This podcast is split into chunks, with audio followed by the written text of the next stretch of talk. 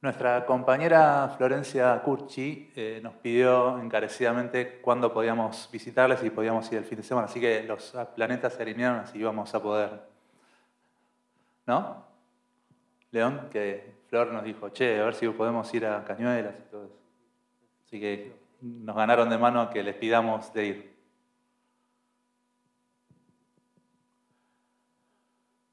Bueno, nosotros... Eh, como A77, Lucas y yo, eh, estamos a cargo de un taller de, arquitectura en la Facultad de la, UBA hace poquitos años.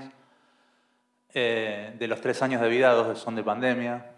Eh, y para una cátedra que tiene como, como uno de los principios construir y hacer real los, los, proyectos y que los estudiantes puedan construir lo que piensan y demás, este, se nos volvía medio raro y logramos hacer un campamento de construcción colectiva en tiempos de pandemia COVID. Eh, con hisopados y todos cuidados y esas cosas, che, bueno, nos llevemos la peste a la Villa Ventana. Eh, bueno, este, el deseo de hoy era que estuvieran eh, los 18 participantes del campamento y tuvimos que suspenderlo porque había como cuatro infectados y como sabíamos que venía René, hicimos hicimos el cuidado también colectivo para ustedes y nos perdimos la experiencia de que vengan los estudiantes a contarlo. No era la idea que nosotros estuvimos acá contándolo, pero bueno, esta Estela, que es profe de, primer año, los chicos que viajaron fueron eh, estudiantes de primero y de segundo año, o sea que lo que vamos a mostrar ahora es una experiencia de viajar con un grupo y construir algo que ellos pensaron y, nosotros tuvimos que adaptar también a las necesidades con, la gente con la que estábamos eh, participando, que es una, una organización que se llama Cultura en Proyectos, que está radicada en, Villa Ventana, que tiene un, laboratorio de fabricación digital que se llama AINILAB. Ellos estuvieron en Buenos Aires viviendo mucho tiempo, haciendo proyectos culturales, y decidieron radicar su vida en Villa Ventana y tienen ahí instalado todo su, kit. También los agarró la pandemia y todos esos proyectos que están en marcha medio que quedaron detenidos. Y nosotros eh, desde el taller empezamos a trabajar con, con, Silvina y con Juan, que son los que están a cargo de, de, esa, de esa, organización, eh, a distancia, eh, y, y, produciendo proyectos tanto para, para, su emprendimiento, que es como una, un, un espacio de residencia, de producción y, y de pensamiento ahí en Villa Ventana, sino también a partir de ciertos contactos con la municipalidad de, de con, con, gente de turismo de, de, Villa Ventana y demás. Entonces empezamos a hacer unos proyectos y eh, lo que hacemos en el taller tratamos siempre de como de vincularnos con alguien y construir con esas personas un proyecto que, que les sirva tanto a, a, esas personas como a los estudiantes. Así que bueno, eh, vamos a ir contando, no sé cómo se pasa esto. ¿Esta vez? Bueno, Villa Ventana, o sea. Villa Ventana. Eh, sierras más altas que la de Tandil, está tremendo, en lugares increíbles, pero bueno, pasa poco. O sea, quienes se toman el 78 no, no lo van a encontrar ahí. Eh, y Juan y Silvina se consiguieron este tráiler de 12 metros de, de largo como para armar eh, un proyecto dentro del trabajo que hicimos con, con, los estudiantes, ya habiendo pasado un año de prácticas con ellos y demás, ya nos entendieron más o menos la onda y, produjimos un, proyecto durante el año que tenía que ver, los chicos de primer año recién llegan a la facultad y están como recién viendo que, de qué se trata eh, hacer un proyecto y con este tráiler hacer un taller de cerámica con un lugar, espacio de residencia con un baño y un invernadero. Entonces, eh, para el tiempito que teníamos, que son cinco días de construcción, y si armamos todo como para que se pueda construir un, un espacio de, de, invernadero, que sería lo que se le va a acoplar al acoplado. Sería ese la, el, el tema.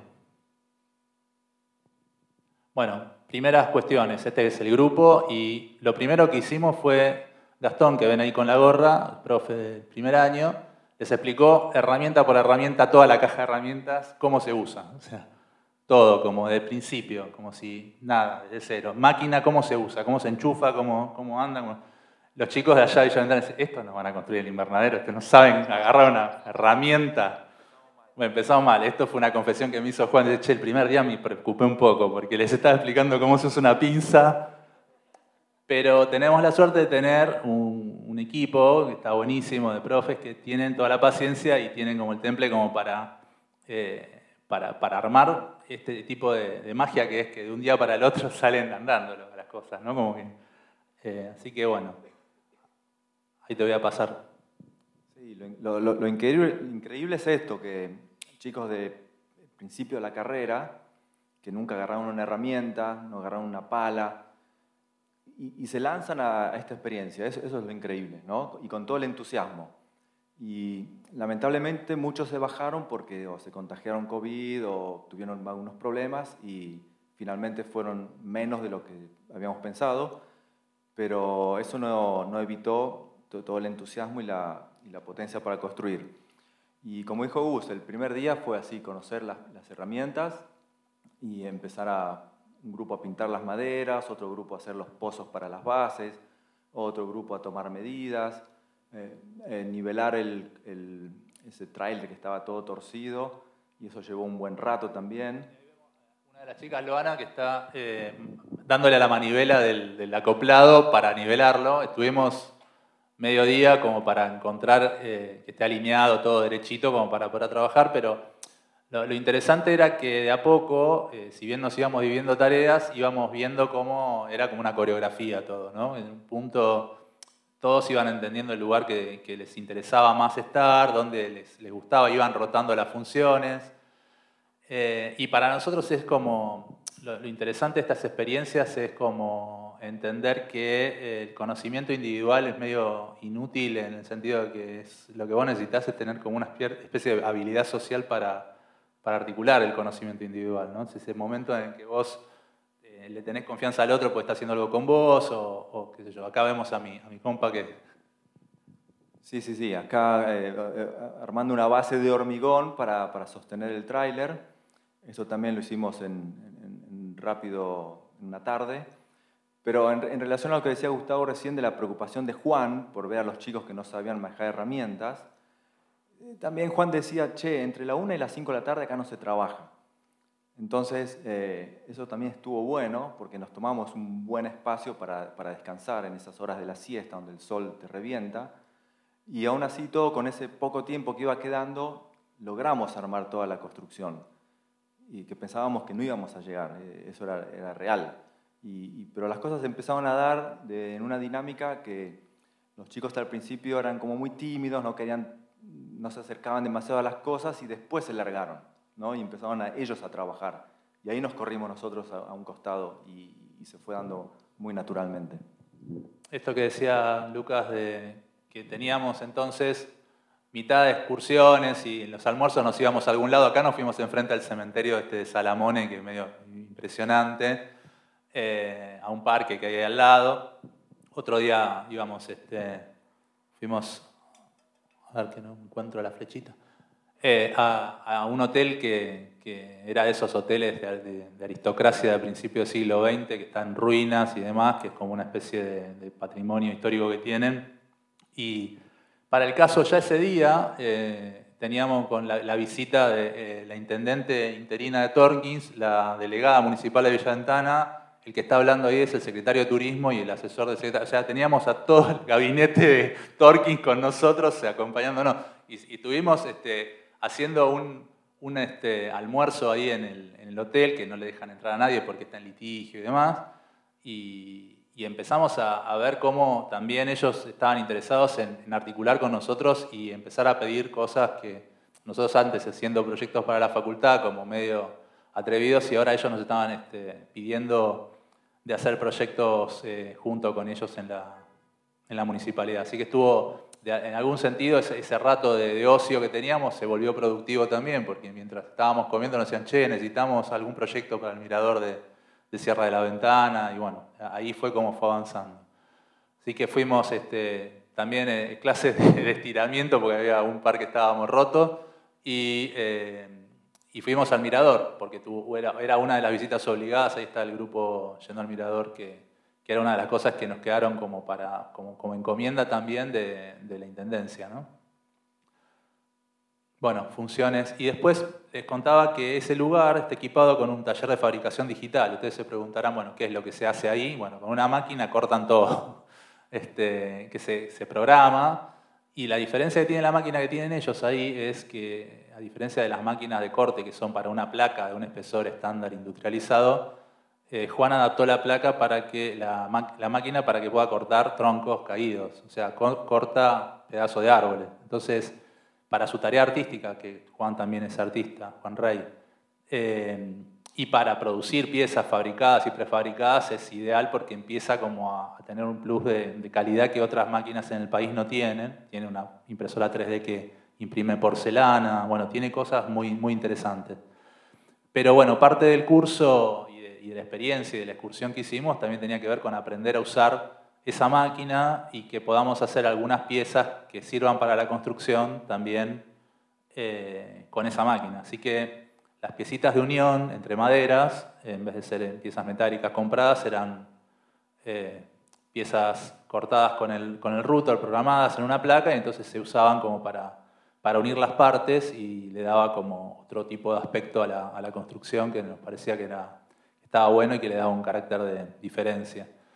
Eh, todo lo demás fue aprender a trabajar en serie, a trabajar como en la, repetición, pero también en la, habilidad de cada una de las cosas que se iban haciendo. Eh, y por sobre todas las cosas, la posibilidad de encontrar eh, momentos de coordinación, ¿no? porque en un momento, fíjense que estábamos fabricando una pieza que excedía el tamaño de dos personas o lo que podían llevar dos personas, también porque para, cuando hacemos este tipo de construcciones colectivas, lo que nos interesa es encontrar esos momentos en los que todas las personas están abocadas a una sola tarea, ¿no? como encontrar lo que llamamos el momento épico, ¿no? el momento egipcio, en donde están todos pensando en que todo salga bien una sola cosa, que es montar una, una cabreada de estas o una estructura de madera de estas. Entonces, este, nos pareció como que era interesante ese momento. Está, hay muchas peliculitas y filmaciones de todos llevándola como hormiguitas y montándolas y stop motion que se hace más rápido y parece todo más gracioso. Eh, pero eh, era lo que hacía que de repente no había nada en el lugar y con todo fabricado lo montábamos en dos minutos y de repente aparecía la construcción.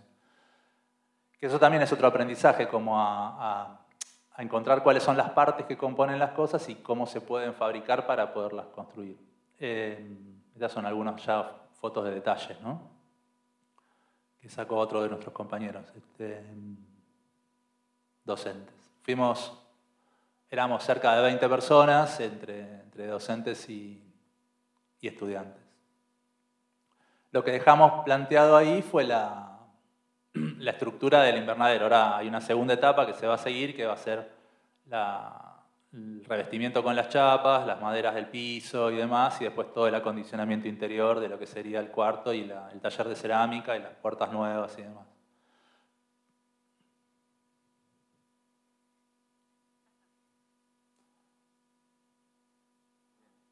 Lo que estuvo muy bueno también eh, fue la convivencia entre ovejas, eh, había un pony que andaba, que nos visitaba todos los días, unos perros, gallinas dando vueltas por todos lados, y todo eso combinado con el router ultra tecnológico que tenía Juan. Entonces eh, era un contraste muy interesante entre alta tecnología y, cosas de granjas y de todos los días, ¿no? de, las gallinitas que ponen los huevitos en todas partes, y la, y la huerta que estaba increíble.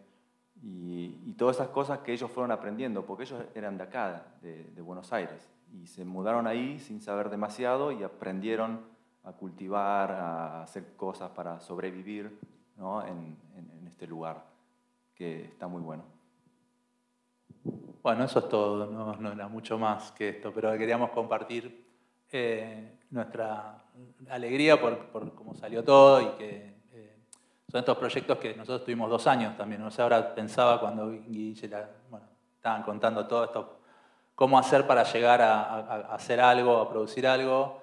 eh, que hay, en la experiencia que fuimos teniendo, siempre que hay como un momento como de una incertidumbre productiva, porque es la confianza en las otras personas, la incertidumbre. No es eh, la incertidumbre macrista esta de arreglate como puedas. A lo que voy es que la incertidumbre, cuando sabes que estás acompañada, acompañado, de, alguna forma eso te, te, libera y te permite hacer lo que, todo lo que todo va a salir bien.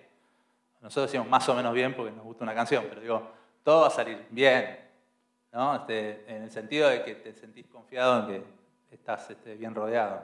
Este, bueno, eso.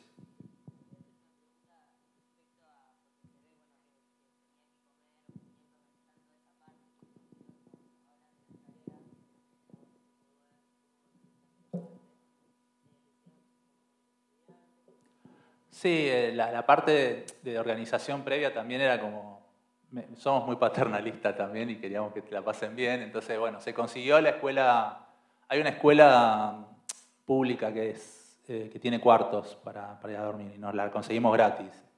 Así que dormían ahí y estábamos, todos ahí.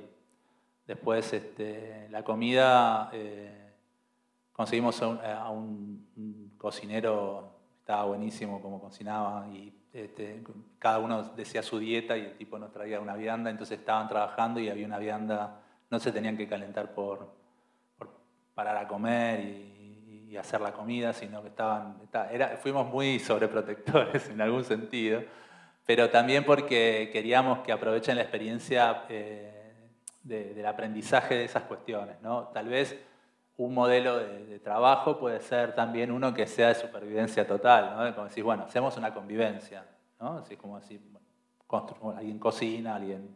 Pero en el tema de aprovechar todo lo que se aprendía en ese momento, eh, era mejor que todo el mundo estuviera en ese lugar, ¿no? No, no distraer. Siempre está bueno que haya un cocinero experto en estos grupos. Eso es genial, es genial. En Concordia había un grupo de cocineras que, eh, preparaban cosas con, plantas, con plantas que vemos en todos lados, eh, flores, este, bueno, unas recetas increíbles. Y eso potencia mucho la construcción colectiva. Sí, no, una cosa que me acordé cuando hablaste del acacio negro, eh, Mariana, que es la, experta en este tipo de nativas comestibles y de silvestres comestibles, eh, el acacio negro eh, encontró que tiene una, la, harina de la, corteza tiene una, capacidad nutritiva enorme y lo agrega como a, lo agrega a las comidas. Entonces decís, bueno, ¿de qué forma yo puedo dejar de considerar plaga y destruir una especie para, poner otra? que alimentándome con ella. Entonces, eh, la hipótesis de, Mariana es que la sustitución la haces a partir de que la consumís, no que la tirás, sino que forma parte de tu alimentación y que entonces algo que vos podés considerar plaga resulta ser una llave alimenticia en un lugar donde realmente, por ejemplo, en Concordia tiene un nivel de pobreza enorme y ellos pueden este, agregar esa harina este, que tiene muchas propiedades, porque también ella trabaja con la, Facultad de Nutrición de, allá de Concordia. Entonces, trabajan en el apoyo no solamente del, acervo tradicional de la alimentación a partir de las, de las, silvestres, sino también del apoyo científico que les pueden dar de la nutrición. Entonces, estaba, estaba bueno eso, nos encontramos con, que nos estaban dando de comer ese tipo. ¿Y hoy qué estamos comiendo? Teníamos que preguntar qué estábamos comiendo porque no sabíamos qué estábamos comiendo. Aparecía una flor, aparecía una masa. Pero esta masa de que no, bueno, esta es de harina de no sé qué. Bueno. Harina de, ah. corteza de, ciprés, de, pino, eh, la hoja de la mora triturada hecha harina. Bueno, todo lo que vemos, todo se come. Eso es lo que, lo que aprendimos en Concordia. Un día, por ejemplo, antes de la, cuando se inaugura la obra, viene una, una gente a cortar el pasto, mandada por el intendente. Cortaron todo el pasto y después aparece Mariana y dice, ¡Hey, me cortaron la ensalada! Claro, todas unas florcitas que las estaba guardando para la, estaba guardando para la última comida. Este, y vinieron para dejar lindo, porque venían los de DirecTV a, la inauguración y la, se la llevaron toda la, ensalada. Pero, pero dice, muy pocas cosas no son comestibles de las que tenemos alrededor nuestro. Entonces eh, era bueno, pero hay que saber qué cosa, qué cosa es, pero digamos, eso es lo que estaba bueno del aprendizaje que tuvimos con ella.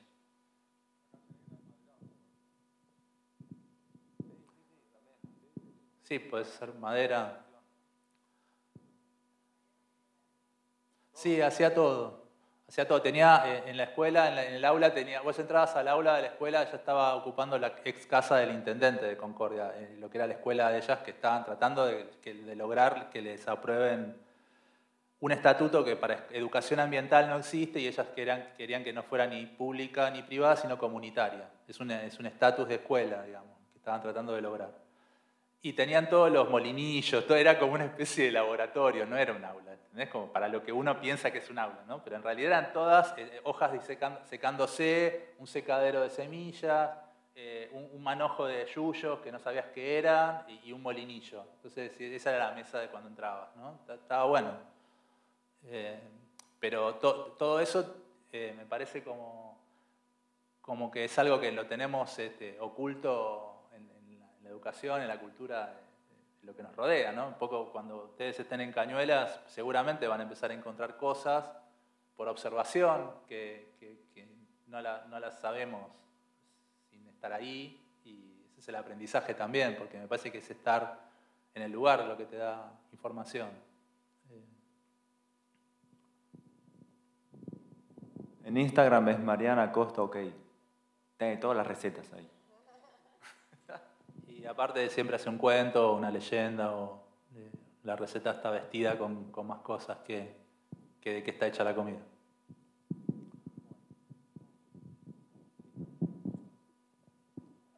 Bueno, no sé si quedó algo de Bermud para, para terminarla. Este, ¿Hay algo de música? ¿Cómo sigue?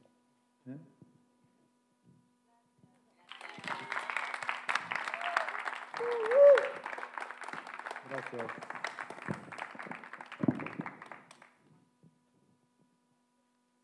Bueno, creo que es todo por hoy. Gracias, eh, fue increíble escucharles a todos. Em,